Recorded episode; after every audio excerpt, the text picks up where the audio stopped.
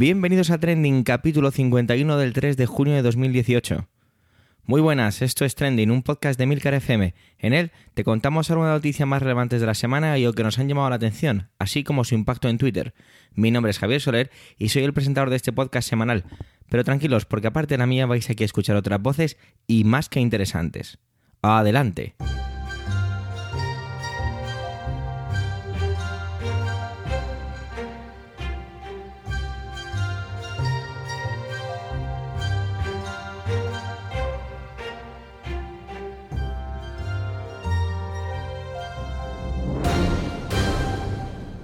Madre mía, qué semana. Me oye un momento y me dejáis las noticias hechas unos zorros. Muchas gracias Emilcar por hacerte cargo de este podcast la semana pasada. Pero bueno, vamos a lo que vamos, que esta semana ha sido increíble. Tanto que quizás se estudie los libros de historia mañana, en los libros de historia española, quiero decir. Bueno, español, español, ahora es un poco difícil de definir todo esto. Todo esto el tiempo lo dirá. Incluso quizá este espectáculo político, y lo digo sin sentido despectivo o ácido, eso sí, hay que recordar que la moción de censura eclipsó la marcha de Zidane. Aquí sí que me he puesto ácido. Bueno, lo que decíamos, quizá este espectáculo político no ha hecho más que empezar y en los libros de historia mañana se estudie el 2018 en completo, día a día. Vete tú a saber. Bueno, sea como fuere, esta semana huele a coche nuevo o no en el gobierno. Y eso, eso que, que salgan, salgan ciertas personas de nuevo a la palestra de trending. Hablo de José Antonio. Sí, la recordaréis. Esa voz aterciopelada y ese opositor empedernido que ha dejado un poquito los libros al lado para regalarnos una intervención. Una intervención que vuelve a ser ciertamente personal. La hemos llamado, bueno, mentira, la ha llamado él Maestros por España, pareja de Maestros por España, mejor dicho. Así que os dejo con él, pero por favor, no os encariñéis demasiado porque tiene que seguir estudiando, que este chaval nos tiene que sacar la oposición adelante, ¿eh? Adelante, José Antonio.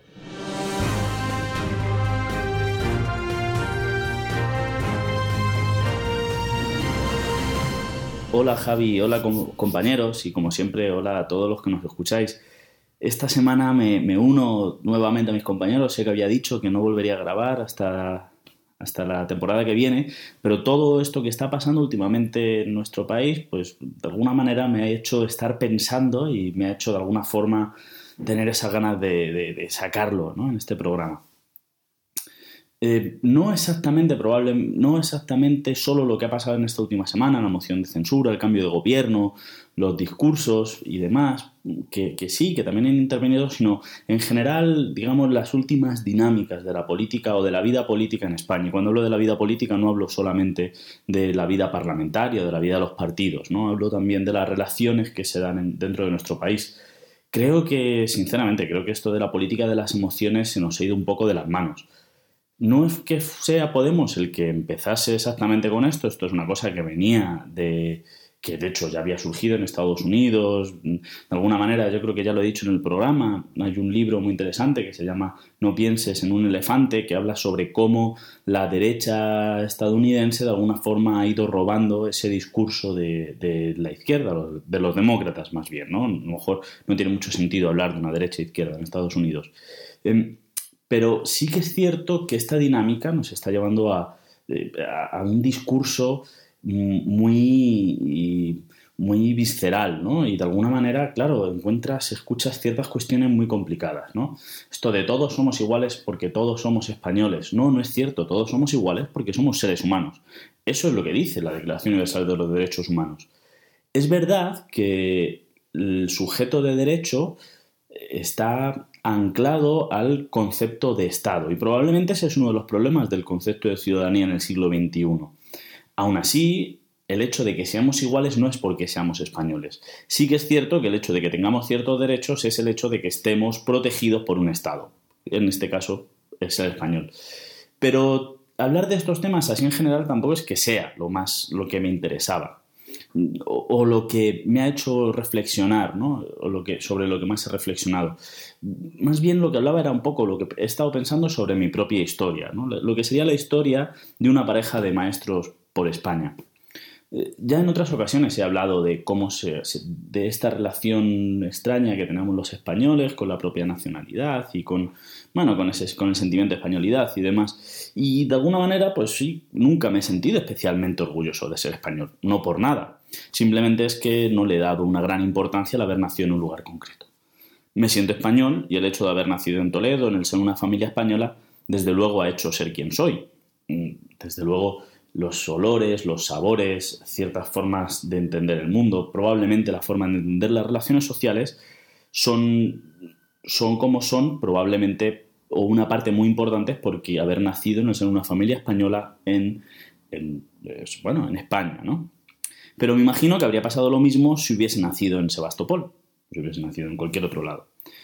Como, como, os decía, yo nací en Toledo, pero mis padres eran de Talavera. Talavera es una ciudad cercana a Toledo, que como siempre, pues, que están muy picados, ¿no? Los de Toledo y Talavera se, llevan muy mal. Esto es una cosa bastante común en España, ¿eh? ¿eh? se habían ido a Toledo como una forma táctica para, en cuanto pudieran, volver a Talavera. Sin embargo, esto duró 25 años. Estuvieron 25 años en Toledo, es decir, yo me crié en Toledo. Eh, siempre que vuelvo a Toledo me invade una nostalgia y sigo teniendo muchísimos amigos. Bueno, tengo muchos amigos de Toledo, a los que algunos de los cuales los considero parte de lo que podría decir mi familia, ¿no? Entre comillas. Pero yo, cuando tuve 18 años, me fui a estudiar a Madrid. De hecho, incluso mi padre siempre decía que, que con una especie de orgullo raro, porque también mi padre nunca ha estado especialmente vinculado a los lugares, de que cuando era pequeño decía que, que estudiara cualquier cosa que no estuviese en Toledo. No porque, me, no porque quisiera escapar de Toledo, simplemente probablemente porque quería conocer otros lugares. También he de decir que no es que me considere un, ciudadano del mundo. De hecho, me parece una expresión eh, súper ñoña. Y creo que los que son menos ciudadanos del mundo son los que se declaran ciudadanos del mundo, ¿no? Esos que dicen, yo soy un ciudadano del mundo. Yo creo que se expresa más un deseo en ser eso y por lo tanto, como deseo, indica una falta de lo que eres, ¿no? Eh, pero de alguna manera eh, fue muy importante este paso a Madrid. Allí conocí a otros, a otros amigos y sobre todo conocí a mi pareja.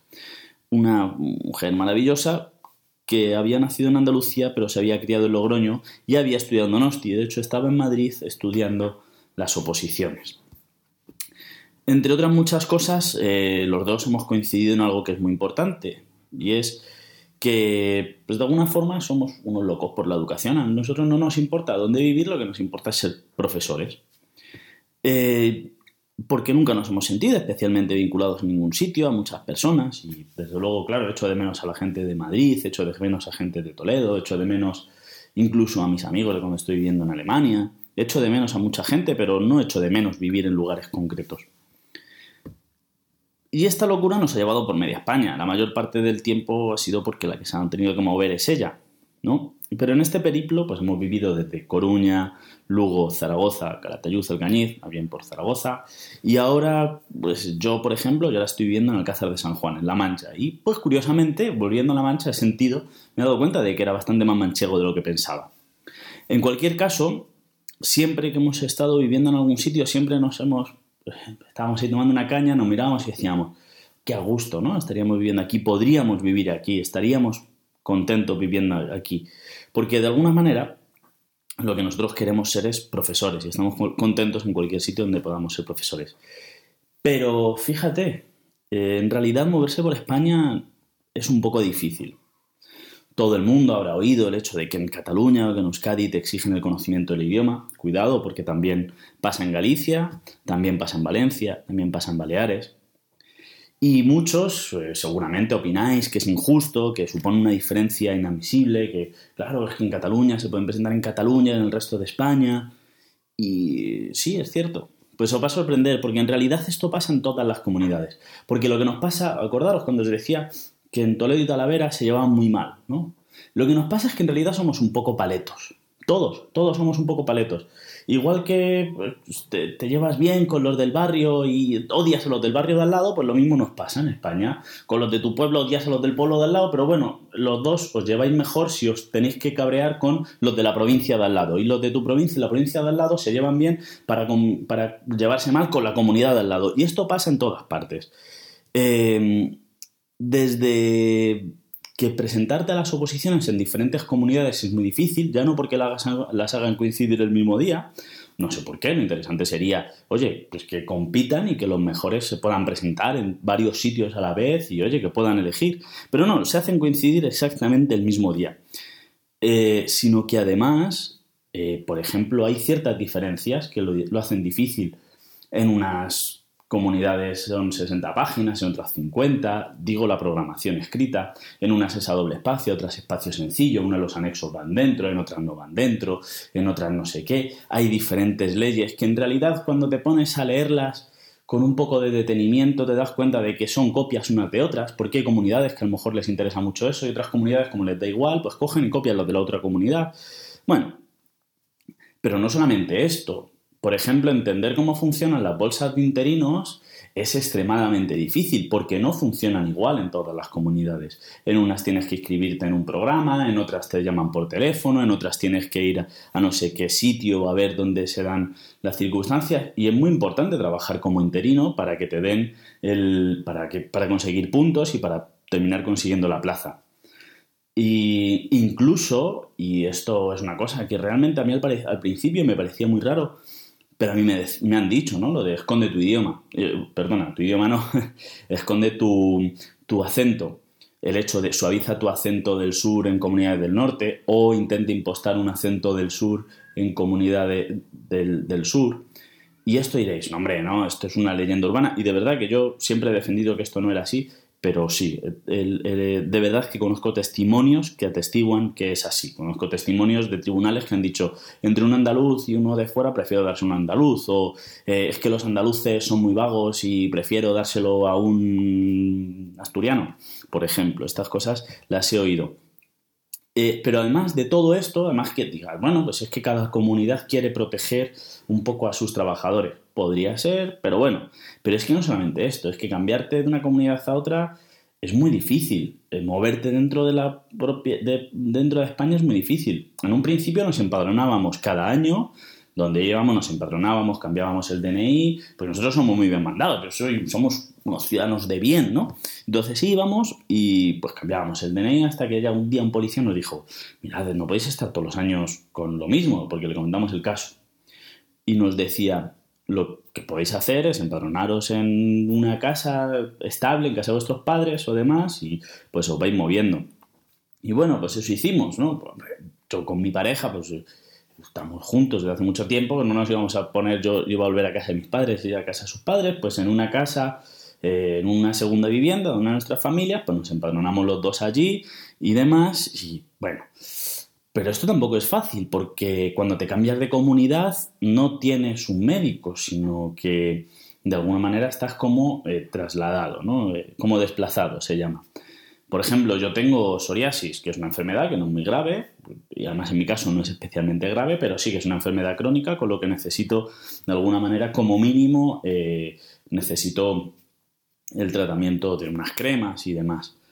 Bueno, yo tengo abiertas mil historias por España, porque además las historias, por supuesto, no hay un sistema informático que las, que las unifique, eh, yo lo he visto de todo. He visto abrir, abrir, historias directamente abriendo una carpeta de cartón y metiendo allí los papeles. Claro, con lo cual, ¿esto qué significa? Siempre pido una copia de todos los informes y de todo, y yo voy, voy así como, como los abueletes, con una carpeta de plástico, siempre que me cambio, de médico, mire, tal, tengo esto, me pasa esto, llevo este tratamiento, porque además siempre me ofrecen los mismos tratamientos que ya he probado, o que no puedo, o que no funcionan, o que demás. Y claro, es verdad que la psoriasis no es muy grave, es una enfermedad crónica, pero imaginaros que yo tuviese una enfermedad crónica relativamente grave. Esto lo haría mucho más complicado hacer este seguimiento. Incluso, por ejemplo, yo ahora, este último mes de junio, no tengo, no tengo sanidad. O sea, quiero decir, puedo ir a urgencias, pero no tengo un médico de familia, porque el tiempo de desplazado se me ha acabado, no puedo renovarlo más hasta el año que viene. Es decir, que parece, y, en realidad, cuando se habla esto de los españoles, de, lo español, de la españolidad, cuando hablamos en estos conceptos en abstracto, me parece muy bien, pero en realidad los problemas a los que nos enfrentamos es a otros. Y estoy diciéndolo yo que efectivamente, y como decía al principio, mi DNI pone que soy ciudadano español, que soy un sujeto de derechos. No quiero ni pensar lo que le puede pasar a un trabajador que está viviendo en España, pero que a lo mejor pues no tiene los papeles en regla. Esto tiene que ser muchísimo peor. En realidad los problemas a los que nos enfrentamos es el del Estado de Derecho. Y estos son los problemas que en realidad saltan cuando nos damos cuenta de lo paletos que somos. Y no digo en España, digo en España porque es lo que conozco. Tengo la sensación de que es en todo el mundo, pero como he dicho al principio, como no soy un ciudadano del mundo, solamente puedo decir lo que me pasa como español. En fin, que aunque todos seamos españoles y muchos españoles, no es tan fácil ser español, al menos dentro de España.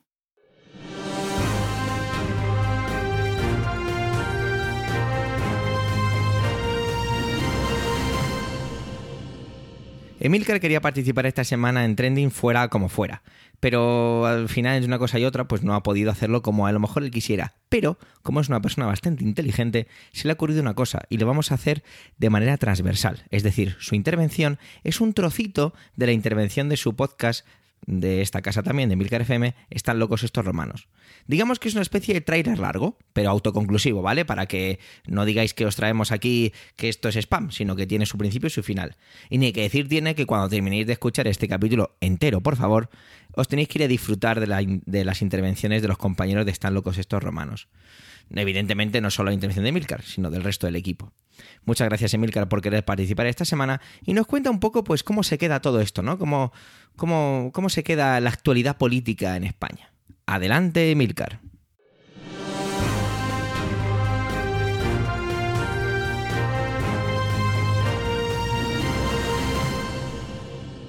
Soraya acabaría siendo presidenta de gobierno. O si Soraya se dejaría ser presidenta de gobierno. También. Que esa es otra. Bueno, el caso es que vamos a citar a otro periodista, en este caso Escolar, Ignacio Escolar, que dice, si esto fuera Murcia, refiriéndose a la situación nacional, todos sabríamos lo que pasaría, ¿no? Que Rajoy obligaría, obligaría al presidente murciano a dimitir.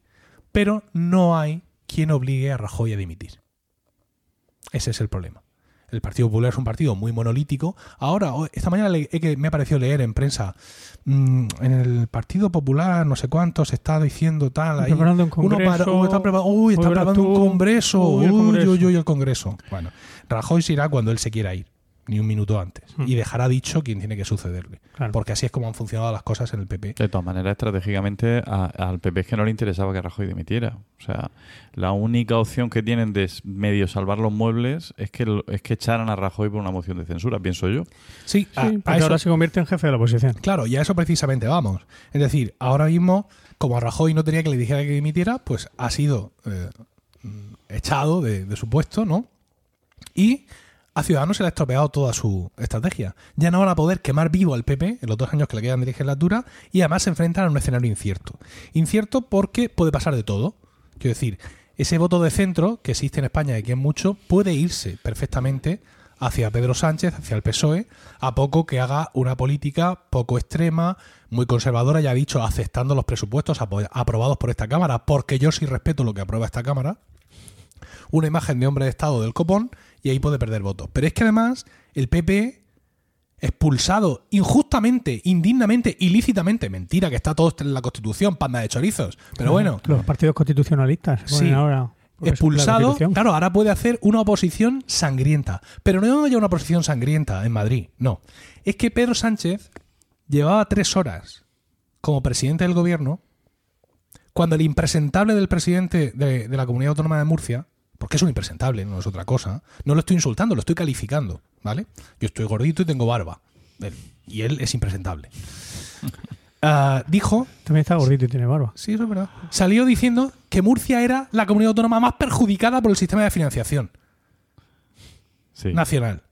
Y, es en plan, pero vamos a ver. Por culpa de Pedro Sánchez. Por culpa de Pedro Sánchez. No, no. Y, y luego sale el secretario general del Partido Popular de la región diciendo que no cree que Pedro Sánchez vaya a cambiar ese sistema de financiación autonómica, porque recordemos que ese sistema de financiación autonómica está impuesto por Zapatero. Claro. porque Rajoy en estos seis años no lo ha podido cambiar. No le ha dado tiempo, no le ha dado tiempo, él quería. Y esto es lo que a mí me indica que yo no valdría para periodista, porque yo estoy en esa sala de prensa y me levanto y le digo, pero ¿cómo tienes tan poca vergüenza? Independientemente de lo que yo pueda votar o pensar, porque es que esas cosas, pero bueno, en fin. El caso es que ahora mm, tenemos eso, una oposición salvaje del PP nacional y del PP autonómico y municipal, que van a ir a muerte, evidentemente, y de, víctimas. Y claro, eso puede hacer que el PP pueda no ganar votos, pero sí detener la hemorragia de votos. Seguramente. Y que las cuentas que haga Ciudadanos o que tenía hechas, pues ya no le salgan tanto. Vamos a ver qué es lo que hace Ciudadanos. Porque quizá ahora mm, el confort de algunos alcaldes, sobre todo alcaldes, presidentes autonómicos yo creo que menos, pero quizá el confort de algunos alcaldes eh, eh, ahora se vea, se vea muy socavado, ¿no? Porque crea ciudadanos que tiene que dar un paso al frente. Y que no puede dejar que, una, que alcaldes de muchas grandes ciudades, de aquí a mayo del año que viene, sigan inaugurando avenidas, inaugurando centros escolares, etcétera, etcétera, y que hay que quitárselos de ahí como sea. Por eso Albert Rivera está Sí, Estar no sé, no enfadado. sé, pero si Ciudadanos empieza ahora a atacar de una manera clara al PP, yo creo que, que pierde que pierden ellos. Es decir, ahora mismo, ahora mismo desde una situación muy favorable, ¿Que va a perder credibilidad? Eh, no va a perder la opción de que muchos de los votos que se estaban traspasando desde el PP vuelvan, o sea, volverían, pienso yo, al PP, porque se- ahora mismo se siente el votante de derecha en España en general, también el que iba a votar a Ciudadanos, se siente un poco agredido. Y el PP se ha convertido de, de- de elemento que hay que eliminar a a. Víctima. Entonces ahora la gente le tiene un poco de más cariño, supongo. No sé, yo creo que la estrategia va a ser esperar a ver. Esperar a ver. Dejar que pase un poco el tiempo, ver qué hace el Estrategia PSOE. Mariano. ¿El qué? Estrategia Mariano. Espera, Sí, sí, sí. Yo creo que sí. Vamos a ver. Pues ahora Mariano menudo papelón tiene, porque antes no hacía nada y ahora lo van a hacer que sea jefe de la oposición. Ahora va a tener que trabajar un poquito. Bueno, ha sido jefe de la oposición mucho tiempo. Ya, pero, pero es Tiene que se ve experiencia. mejor de presidente, diciendo, no me pregunten mucho, que es que no he dormido mucho esta noche. Estoy un poquillo Uh, cansado. cómo llueve. Y de eso ya tal. Yo, Y de eso ya está. Ahora va a tener que hablar más. Y Al ser de la oposición, seguro que le gustará más coger el micrófono. Esperemos. Pues si no, vaya mierda oposición va a hacer. Claro. Desde luego, a que le ha caído la papeleta ahora a Albert Rivera, que ha pasado de ser a ser el, el- el- la comparsa del jefe de la oposición, con 32 diputados. Se ha quedado un poco ahí en el... Claro, el tema que tú decías, Paco, es que quizá, por, por mucho que Ciudadanos quiera quitar alcaldes del, mm, del PP, mm, ¿y quién pone de alcalde? Claro, porque aquí, por ejemplo, por hablar de Murcia. para ¿no? apoyar a alguien del PSOE o para apoyar a alguien Efectivamente. de... Entonces, ¿qué, qué es lo que estás haciendo con tu vida? ¿no? No van a hacer nada. Porque si tú ahora mismo, por ejemplo, en Murcia, si el PSOE presenta una moción de censura y quitan al PP con el apoyo de Ciudadanos, pues claro. Aparte que eso no lo entendería nadie porque el, el, el gobierno municipal aquí está funcionando de una manera razonablemente buena. No estamos hablando de la época de Cámara y el votante del PP tampoco entendería. Es decir, no es, son situaciones muy distintas, ¿no? Yo creo que. eh, ¿por- ¿Por qué están tan cabreados en Ciudadanos? Porque de llevar ellos, tenerla, se han quedado de repente fuera de juego. No, no, Claro. no tienen ahora mismo el control de nada. Y yo, lo- a, a mi, mi admiración, vamos, a Pedro Sánchez mm, por mérito suyo, de mérito de los demás y circunstancias, pero lo que ha hecho con un golpe de mano, ahora tiene que gestionarlo. En su mano está que pegar una subida electoral o... O hundirse. Hay que recordar también que la presentación de la moción de censura, eh, la exposición no la hace Pedro Sánchez en el, en el Congreso, porque Pedro Sánchez no es diputado. Claro. Porque dimitió como diputado del PSOE para no tener que abstenerse en, en el- la votación de, de Mariano Rajoy como presidente. En un gesto que le honró. Y ahora, dice, ¿y cómo puede ser presidente sin ser diputado? Porque se puede. Claro. Al igual que ser ministro. Much- si estuvisteis viendo la votación en directo de, del- La de moción. la moción de censura, el- los últimos en votar son el gobierno y la mesa. Y entonces eh, empezó, el primero del gobierno que votó fue Rajoy y iba en el sentido contrario a las hojas del reloj de donde estaba la Cámara y veías que se saltaban muchos ministros. ¿Y eso por qué no votan? Pues porque no son diputados, Claro. señora. Bueno, pues así está la cosa. Qué emocionante. ¿El lunes sabremos los ministros? Sí, sí. Dice que va a ser un, un, equi- un equipo, eh, dice, un gobierno socialista, pequeño y paritario. Hala. Bien. Yo, Que sea chocolate. yo especulo mucho con Margarita Robles. Sí. No sé si Margarita Robles va a ser el ministro de Justicia, si va a ser ministro de Interior, si va a ser vicepresidenta. O si no va a ser nada. mm, no lo Lo sé. mismo la deja ahí en el... En la, en la portavocía. Fíjate cómo le quitó también el protagonismo a la moción de censura. Se lo dio a Ábalos. Mm. Bueno, pero porque mm, él, Avaló fue un- eh, uno de los dos o tres que le dijo, ok, vamos con la moción, uno de los grandes... Y por cierto, es que no vi la en la segunda jornada cuando eh, habló el grupo socialista. Sí, Ahí sí que habló Margarita Robles, ¿no? no lo sé. Supongo que sí. No Como portavoz del grupo. Ah, vale, nada. Yo estaba en el bar con Rajoy. No. Tú siempre estás con Rajoy. Mm, tampoco es dañar uno de- otro de los uno de los problemas que va a tener también Pedro Sánchez va a ser los grandes mm, santones del, del socialismo que estaban en contra de la, de la moción de, cen- de censura. Guerra y. Varones, ¿no?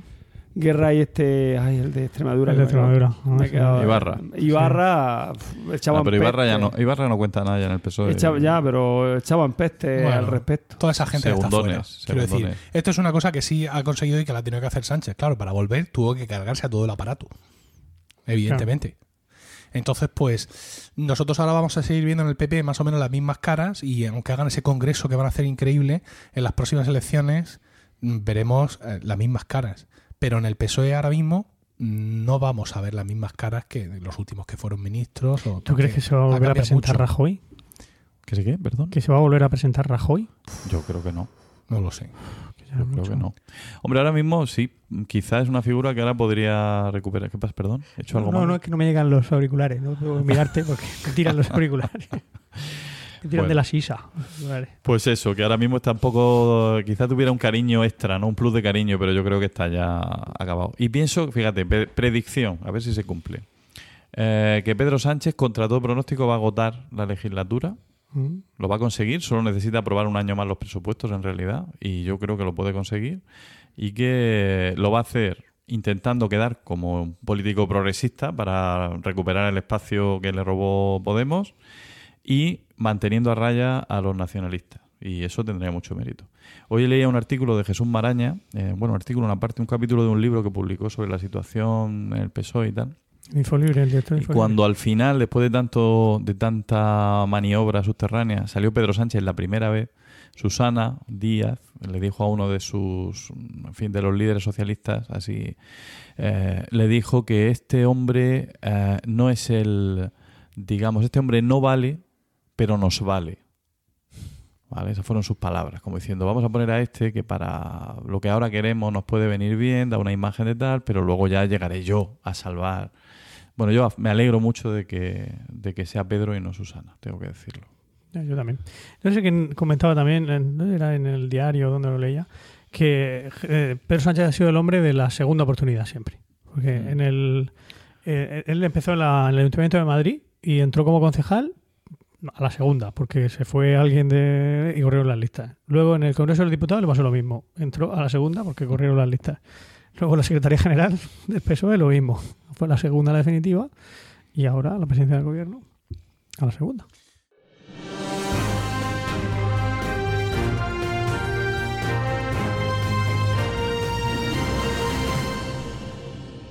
La televisión es algo que yo no veo, la verdad. Me daría igual que mañana me quitaran la antena, ya que ante... yo es lo único que lo utilizo es para ver Netflix o otros servicios de streaming. Cuando quiero estar informado, pues la verdad es que me suelo ir a internet. Y quizás sigo... Bueno, no, la verdad es que ahora haciendo memoria y fuera de guion, creo que no sigo en Twitter ninguna televisión española. Pero bueno, me da igual. Lo que quiero decir es que si quiero estar informado, pues me suelo ir a la red. Pero eso no significa que no exista la televisión en España. Y de hecho incluso tenemos una edición pública. ¿O no? Porque tras escuchar lo que nos va a contar Manuel, la verdad es que todo queda, pues no sé, definido de otra manera. Muchas gracias Manuel y... Adelante Manuel.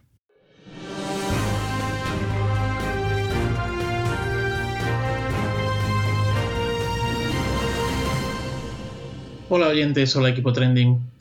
Son muchas las patatas calientes que el nuevo presidente del gobierno, Pedro Sánchez, tiene entre sus manos.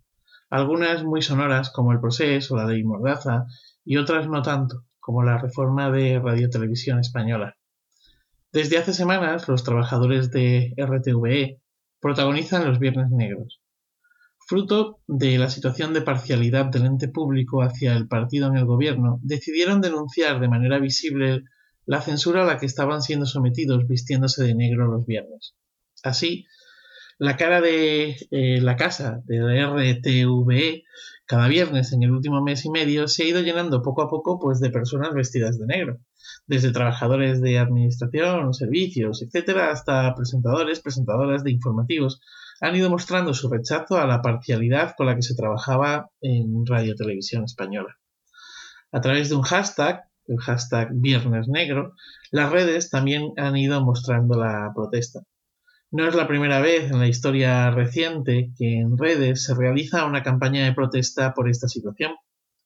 En 2016, bajo el hashtag Defiende RTV, se llevó a cabo una campaña parecida. Que la radiotelevisión pública de un país debería de ser un servicio público de información y entretenimiento, independiente de quien gobierne ese país, parece claro. Gobierne quien gobierne, a los medios públicos se les presupone pluralidad y credibilidad. Que esto que acabo de decir sea real, bueno, pues eso ya es otro cantar y no está tan claro. En 2016, en una entrevista en la SER, Iñaki Gabilondo decía, refiriéndose a TVE, él decía, en España no ha habido televisión pública como tal. Ha habido muchos programas de televisión pública y grandes profesionales, pero la televisión pública como tal no ha existido mucho tiempo. Hemos tenido la televisión privada privada de Suárez, la televisión privada de González, la televisión privada de Agnar, etcétera, etcétera, etcétera. Porque con la victoria electoral era como que te regalaban una televisión y una caja de ahorros. Ese es un pensamiento que se ha metido en la sociedad y que forma parte del discurso de los gobiernos y que está metido en su ente. Esto es lo que decía eh, Iñaki Gabilondo. No sé si se dan cuenta de la gravedad que tiene que el pensamiento de una tele al servicio del poder haya calado. Como han calado otros pensamientos similares, refiriéndose a la vida política y los políticos, ¿no? Y que hemos podido escuchar estos días. Eso de, total, si todos roban, al menos elijamos al que menos roba. Bueno, si es que al final todos son iguales. En fin, es como lo de mi marido me pega, pero me pega poco. Perdonen esta burrada, pero es que me parece que estamos llegando a unos extremos en los que nos hemos acostumbrado a ese discurso, como nos hemos acostumbrado a una tele o a una radio, en la que la credibilidad entra en barrena y la independencia brilla por su ausencia. Nos hemos acostumbrado a la manipulación informativa legislatura tras legislatura, partido político tras partido político. No voy a analizar si con el gobierno de Rajoy la manipulación, el descrédito y la censura han sido mayor o menor que con otros. Y es que me da igual. Es que el problema no es ese. El problema es que RTV debería ser independiente y democrática. Y no lo es. No lo ha sido y mucho me temo que no lo será, a no ser que el nuevo gobierno cambie las reglas del juego, empezando por poner en marcha la famosa reforma para la elección del presidente y el Consejo de Administración, reforma que se aprobó en septiembre de 2017, al menos en intención, y que impulsaron Podemos y Ciudadanos, y que, bueno, pues que contó con, con la reticencia del PSOE y del PP. Después, esta reforma se ha ido postergando en el tiempo. Se ha ido postergando en el tiempo con la desidia del PP y con el beneplácito del PSOE. La reforma legal aspiraba a que la cúpula de RTV fuera elegida por méritos propios en concurso público y no fruto del dedo de los partidos. El actual presidente, José Antonio Sánchez Domínguez, cuyo mandato expiraba por imperativo legal el 22 de junio de este año, es un miembro muy activo del PP y que llega a la presidencia después de haber estado en legislaturas anteriores dirigiendo el RTV y después de haber hecho lo mismo en Telemadrid. Pero es que los ocho consejeros que hay en estos momentos han sido elegidos por los partidos políticos. Cinco pertenecen al PP, uno a Izquierda Unida, uno al PSOE y uno a CIU. CIU. Ojo que este partido ya no existe. Bueno, pues así nos va. La reforma apenas se ha movido. En abril se desbloqueó en la mesa del Congreso y creo que ahora tiene que pasar por el Senado. A pesar de la defensa que Ciudadanos y Podemos hicieron en su día de un Consejo de Administración y una presidencia libre, independiente y cualificada, tanto como para llegar por méritos propios, pues luego resulta que dentro de este texto legal y dentro también de eh, esta reforma, pues en RTV existirá una comisión de control integrada por los partidos políticos no, lo veo claro. No sé cómo eh, se va a poder llegar a la pluralidad e independencia de esta manera. Bueno. Para acabar, quería hacer una defensa de la necesidad de una radio y televisión pública como objetos de consumo frente a los que abogan por su cierre. Unos dicen que porque no se ve, otros porque no es rentable. La información, el entretenimiento y la cultura, si son de calidad, tienen audiencia, y ahí está su rentabilidad. Siempre son rentables. No desde un punto de vista económico, claro está, son rentables para la sociedad, para generar un espíritu crítico, libre, para democratizar la cultura. No hay nada menos rentable en términos económicos que una biblioteca. No hay nada más democrático culturalmente hablando que una biblioteca. El estado del bienestar también es cultura, información, entretenimiento. Y si es público, de calidad e independiente, mucho mejor. Claro que igual esto que digo solo lo pienso yo, y tal vez algunos pocos, pues el adoctrinamiento al que somos sometidos desde pequeñitos hace que la dimisión de un entrenador de fútbol sea trending topic frente a una moción de censura, siendo, creo yo, la moción de censura algo que nos afectará en nuestra manera de vivir próximamente, y siendo la dimisión algo absolutamente banal. Opino. Feliz día y feliz vida.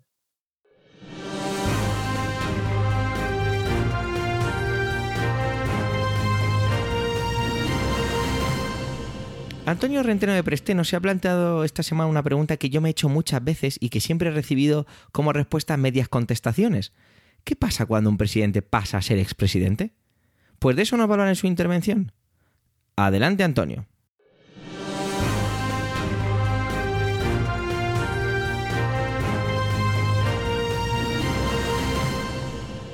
Saludos, soy Antonio Rentero del podcast Preestreno y esta semana, aquí en Trending, tampoco os voy a hablar de cine. Vamos a empezar con una rima de Becker. Los suspiros son aire y van al aire. Las lágrimas son agua y van al mar. Dime, mujer, cuando el amor se olvida, ¿sabes tú a dónde va? Pues el amor no, pero los presidentes, cuando dejan de serlo, ¿vosotros sabéis a dónde van? Pues de eso es un poco de lo que os voy a hablar esta semana porque, como seguramente eh, os habréis enterado, en España hemos cambiado de presidente. Hemos tenido una moción de censura, ha salido adelante y Mariano Rajoy ya no es presidente del gobierno de España y en su lugar es Pedro Sánchez. La primera cuestión que, por aclarar, eh, es recordar que Pedro Sánchez no es diputado. Ya habría quien se pregunte, pero bueno, si no es diputado en el Congreso, ¿cómo puede ser presidente? Por la sencilla razón de que España es una monarquía parlamentaria que no es de corte presidencialista, es decir, cuando votamos en el Congreso no elegimos al presidente, elegimos a los diputados. Y son los diputados, en la sesión de investidura, los que ante los candidatos o el candidato que se presente votan a favor o en contra. Y por eso es por lo que Pedro Sánchez, no siendo diputado, ha podido ser presidente. Esto se aclara en la ley, de, la ley del gobierno del año 1997, en cuyo artículo 11 eh, se especifica que para ser miembro del gobierno, y evidentemente el presidente es miembro del gobierno, se requiere ser español, mayor de edad, disfrutar de los derechos de sufragio activo y pasivo, es decir, puedes votar y te pueden votar, no se te ha suspendido en ese derecho por ninguna condena y no estás inhabilitado para ejercer empleo o cargo público por sentencia judicial firme, además de reunir otros requisitos de idoneidad que se, prevén en la ley del alto cargo de la Administración General del Estado, que no nos vamos a extender más, pero bueno, también básicamente son cuestiones más de índole administrativa. Es decir, que en ningún momento, ni en la Constitución, ni en el reglamento del Congreso, ni en esta ley del Gobierno, se especifica ni se pone como condición que el presidente del Gobierno deba ser diputado. Esa sería la primera aclaración. Ya sabemos por qué Pedro Sánchez, no siendo diputado, ha podido ser elegido. Pero respondiendo a, la pregunta que, os estaba, que os estaba planteando en relación a dónde van los presidentes cuando dejan de serlo. Convendría quizá aclarar también en este punto que los diputados y también el presidente del gobierno, aunque en este caso no sea diputado, tienen un régimen eh, laboral distinto al del resto de nosotros, en el sentido de que nosotros, eh, los, los, viles mortales, o bien somos trabajadores por cuenta ajena, es decir, alguien nos ha contratado y cotiza por nosotros, o bien somos trabajadores autónomos, es decir, nosotros mismos cotizamos a la seguridad social. Esto no sucede en el caso de, de diputados del Congreso ni senadores, y por eso es por lo que tienen establecida un régimen tanto de incompatibilidad, con otras profesiones, es decir, no pueden ejercer otras profesiones mientras eh, son diputados.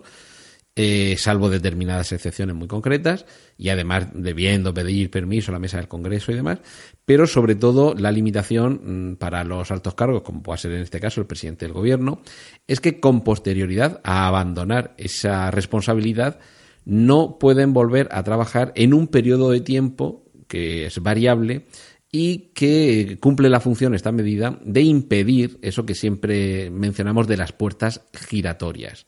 Es decir, cobrarse favores en la vida civil que has eh, generado en la vida política. Si has concedido, pongamos por caso, un contrato muy, muy sustancioso a una empresa, quizá en pago esa empresa, para devolverte el favor de que se lo hayas concedido a ella y no a la competencia, el día de mañana te coloca ahí en un puestecito en el Consejo de Administración o similares.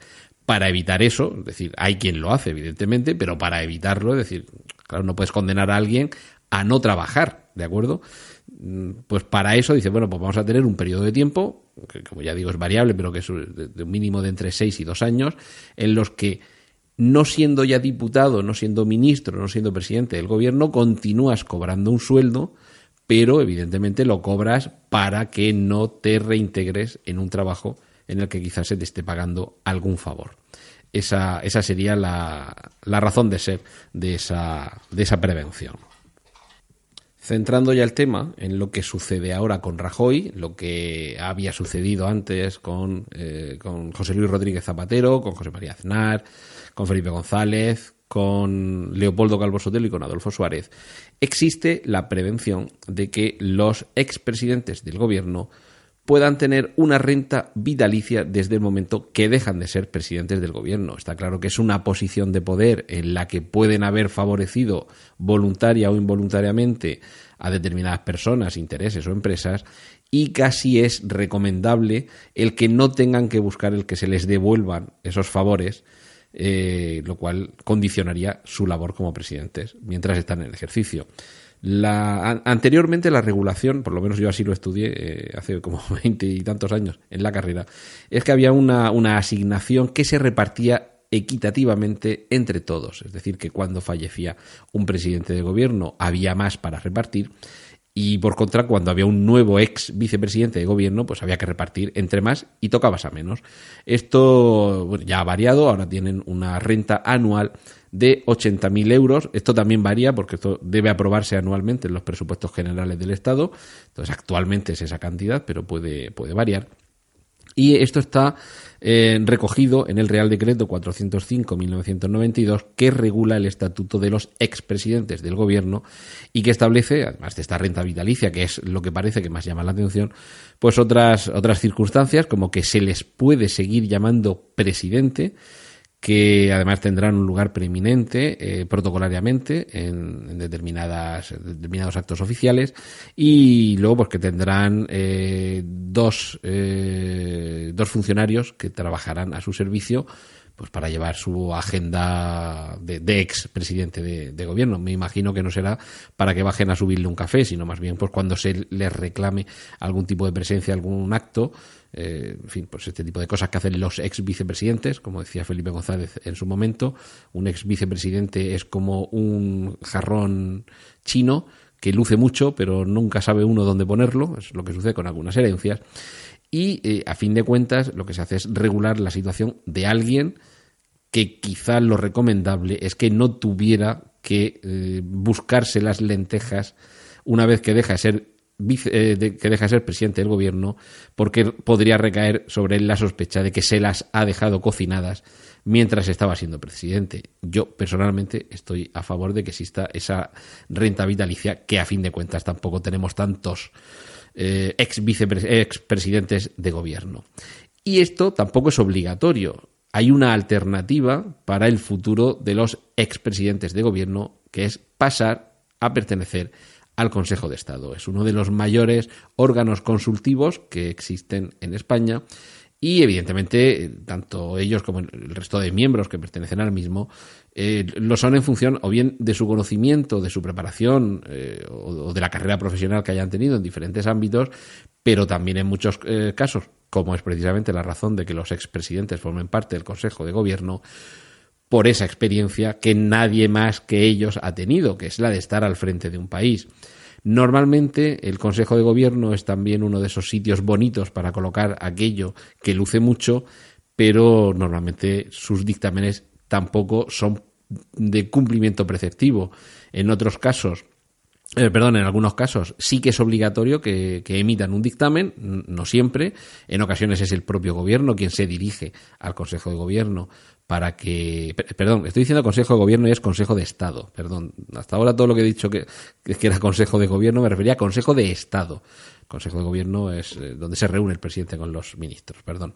El Consejo de Estado, como digo, recurren a él eh, desde el propio Gobierno para que emita dictámenes sobre determinadas cuestiones.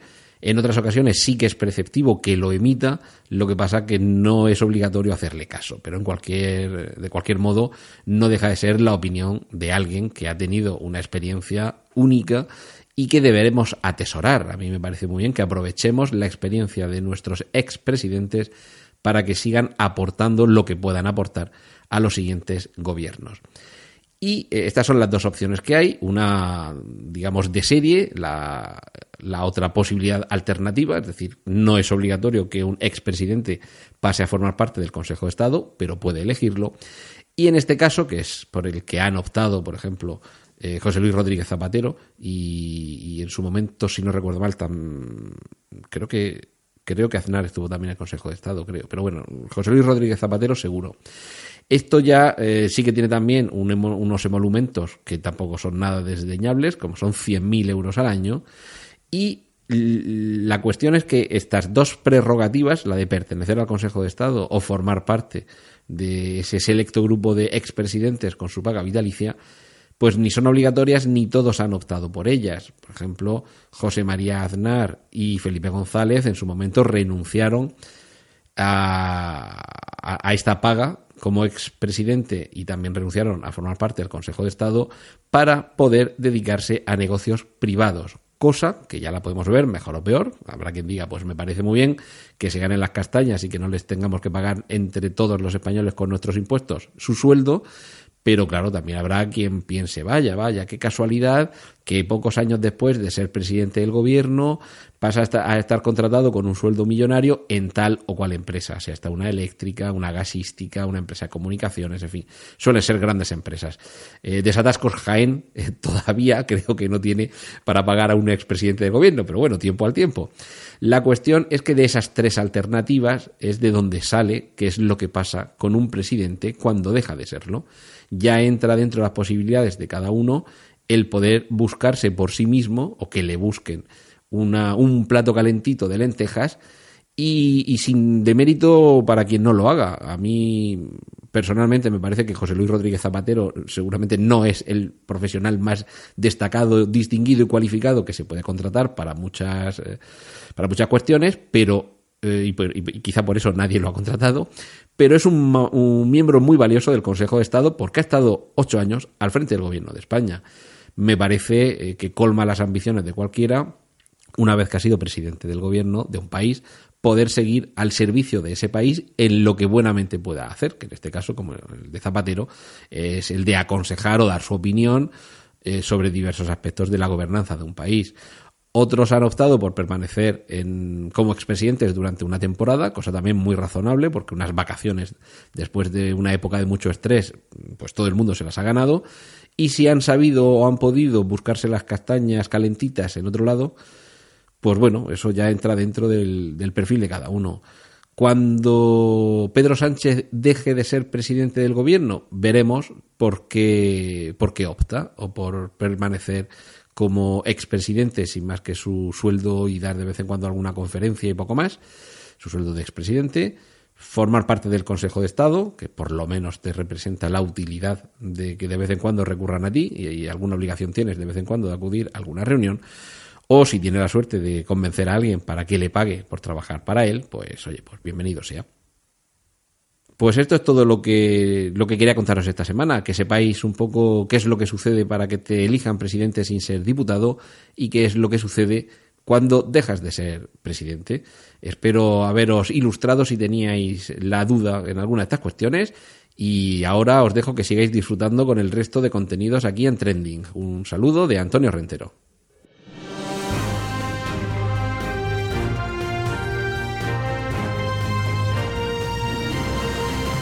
Mamadou Gassama. Seguro que lo he dicho mal, así que lo siento. 22 años, pero puede que vosotros, o en general todos, le recordemos más con el sobrenombre que le ha dado la prensa. Bueno, no sé si la prensa, sino la gente. Spiderman. Todos hemos visto su hazaña, cómo no verla, ¿no? Cómo subía en un tiempo de atleta olímpico los cuatro pisos para salvar a un niño. Empecemos por el principio, ya que llamarlo Spiderman me parece de un mal gusto tremendo. Y os lo dice alguien a quien le encantan los cómics y los superhéroes, pero eh, tenéis de hecho la muestra en el último capítulo de Cinema TV, en el que Antonio Rentero, Emil Carillo, pues hablamos sobre la última película de Marvel, Vengadores Infinity War. ¿Y por qué me parece de mal gusto? Pues porque la realidad es la realidad y la ficción es la, es la ficción, y punto. Y en estos casos, la realidad supera la ficción. Dicho esto, sigamos con los símiles y las paradojas. Este joven es un inmigrante ilegal en Europa. ¿Por qué? Pues porque no tiene papeles, porque, se ha introducido en nuestras fronteras de manera totalmente ilícita. Unos papeles que le regularizan su situación social y que determinarán su futuro. Sin embargo, nadie le pidió papeles o siquiera permiso para subir esos cuatro pisos. El mismo permiso que no pidió cuando seguramente a más de una valla, muro o vete tú a saber qué hazaña ha tenido que enfrentarse para llegar hasta donde ha llegado. Es decir, huyendo de una vida que ni siquiera podemos calificar de vida y buscando una que simplemente podemos calificar de eso, vida. Mamadou os he dicho que no tiene papeles y es un inmigrante ilegal. Bueno, realmente ya no lo es. Y me alegro por él. El presidente Macron en persona se ha entrevistado con él y podemos ver fotos suyas en las que sale con una documentación impolutamente nueva. No sé si esto es correcto, pero me, apetecía decirlo de esta forma. Macron, Macron, ha demostrado ser más listo que el hambre y sabe muy bien cómo funciona el mundo moderno, cómo son las redes sociales y lo que significa viral. Y este vídeo ha sido viral. Por ello, en menos de 36 horas ya tenía todo preparado. ¿Quién no le daría el mínimo de esos papeles a Mamaudou? Bueno, bueno, vete tú a saber, ¿no? Hay gente para todo, pero bueno. Esto parece convertirse en algo ficticio, en una suerte de villanos, ojo, solo a ojos, perdón por la redundancia, de la población, para hacer de los inmigrantes ilegales gente de bien. Por favor, que se note toda la ironía que he utilizado en esta frase. ¿Es que van a tener que hacer heroicidades estos estas pobres gentes para ganarse una documentación? ¿Dónde estarán los criterios? Ya puestos, y vuelvo a ponerme muy ácido, porque no organizamos nuevos Juegos del Hambre? Aquí la ficción y la realidad estarían muy parejas. Y si así además los que no ganen, pues nos los quitamos de en medio. Total, si los tratamos como escoria, pues que mueran como escoria. ¿Hasta dónde llegarán los gestos puramente políticos en todo esto? ¿Habrán visto el vídeo miles de personas desesperadas como el propio Mamaudú y estarán soñando con algo así? Vergüenza nos tiene que dar. Mucha, mucha vergüenza. Muchos, y hasta yo puedo pensarlo, que, nos, em, que se nos ha emplazado un problema que quizá no hayamos generado nosotros. No lo sé, no voy a entrar en ese debate en mi pequeña intervención de esta semana. Pero me da igual, tenemos que hacer algo. Es responsabilidad de seres civilizados ayudarnos. Pero es cierto también que cada vez que los políticos han hecho algo relacionado con la inmigración, se les ha dado un palo a las urnas. Significa que la población europea no quiere a los inmigrantes bajo ningún concepto. Es decir, nosotros no queremos a los inmigrantes. En eso sí que tenemos pueblos ciudadanos. Es curioso. Nos dan igual muchas otras cosas, pero los inmigrantes no los podemos ver ni en pintura. Me despido soñando con un mundo sobre donde Spider-Man solo están los cómics y aquellos que luchan por una vida mejor la consiga. Eso sí, con ayuda de los demás. Hemos llegado al final de este quincuagésimo primer capítulo de Trending. Gracias, muchas gracias por el tiempo que habéis dedicado a escucharnos. Tenéis los medios de contacto y toda la información y enlaces de este episodio en emilcar.fm barra trending donde también podéis conocer las demás podcasts de la red. Allí en emilcar.fm, en la parte superior, Emilcar ha colocado un botoncito en el cual, si pulsamos, recibimos una newsletter todos los domingos, pues con las novedades de la red. Si te gusta Trending, recomienda su escucha, pasarlo bien eh, pues comentando las diferentes intervenciones y sobre todo dejarnos comentarios, como algunos muy positivos que hemos estado recibiendo. Muchísimas gracias por los comentarios y por las estrellas de iTunes. Dejo ya de pediros, me despido hasta la semana que viene un saludo.